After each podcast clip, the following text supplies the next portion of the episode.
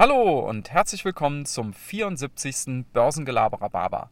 Ja, die US-Wahl, das ist ein richtiger Krimi, ne? Es ist noch immer nicht entschieden, aber alles deutet derzeit auf Biden hin. Kleiner Zeitstempel, wir haben gerade den 6.11. freitags um 9.30 Uhr und äh, ja, ich weiß nicht, wie es euch geht. Ich habe äh, die letzten Tage tatsächlich schlaflose Nächte gehabt, habe schon x-mal das Depot umgeschichtet, je nachdem, wer gerade vorne lag. Nein, kleiner Scherz, habe ich natürlich nicht gemacht. Also im Moment gilt, ruhig bleiben, alles laufen lassen. Wenn ihr langfristig investiert, dann müsst ihr auch langfristig denken. Und da gelten zwei Dinge. Es ist bisher noch immer egal gewesen, wer im Weißen Haus saß. Guckt euch die letzten 10, 20 Jahre an. Äh, egal, ob da Bush, Obama oder jetzt Trump im Weißen Haus saß, äh, die Börsenkurse sind langfristig immer weiter nach oben gelaufen. Und zweitens, äh, wenn ihr langfristig denkt, überlegt nicht, was in den nächsten Wochen möglicherweise noch an Turbulenzen kommen könnte, sondern denkt, was in fünf bis zehn Jahren der Fall ist. Und da bin ich mir ziemlich sicher, werden wir deutlich höhere Kurse sehen als im Moment. Aus meiner Sicht viel entscheidender ist derzeit die Entwicklung im, äh, in der Sache Corona.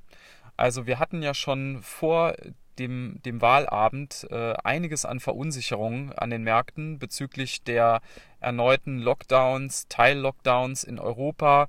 Es gab auch schon Spekulationen, dass wenn Biden gewinnt, er vielleicht auch für die USA so einen Teil-Lockdown machen könnte, um das Ganze wieder in den Griff zu bekommen.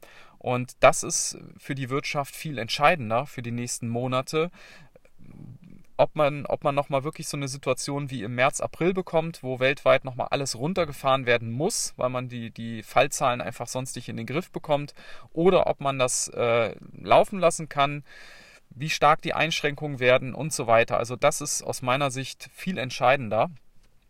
Und von daher einfach mal, einfach mal abwarten. Noch eine andere ganz interessante Geschichte, was viele vielleicht gar nicht auf dem Schirm haben. Die Frage, warum klammert sich der Trump eigentlich jetzt so an, an diese Präsidentschaft? Warum will er unbedingt nochmal wiedergewählt werden? Das liegt also offenbar nicht nur an seinem Ego, dass er nicht verlieren kann, sondern äh, es ist wohl mittlerweile so, dass gegen ihn schon 18 Ermittlungsverfahren laufen gegen, äh, gegen ihn. Also und zwar wegen Steuerhinterziehung möglicher ähm, Falschaussagen und, und, und. Also da käme jetzt eine richtige Klagewelle auf ihn zu, sobald er aus dem Amt ist und seine Immunität da verliert. Und darauf hat er natürlich auch keinen Bock. Ja. Also wir müssen mal abwarten, wie sich das entwickelt. Im Moment sieht es ganz gut aus für Biden und ihr habt das in den letzten Tagen gesehen. Die Börse spielt auch schon diese Karte.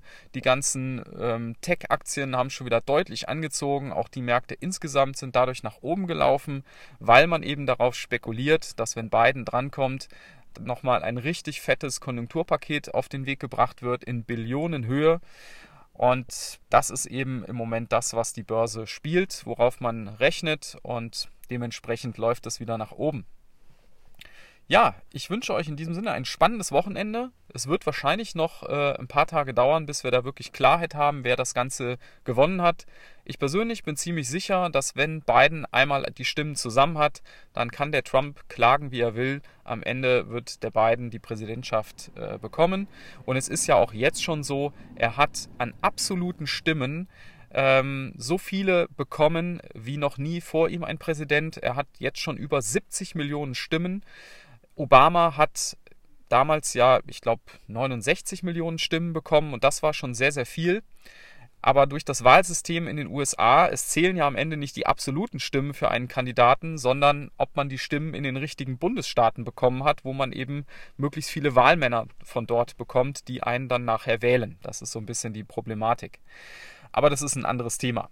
Ja, ich wünsche euch ein spannendes Wochenende und bis dann.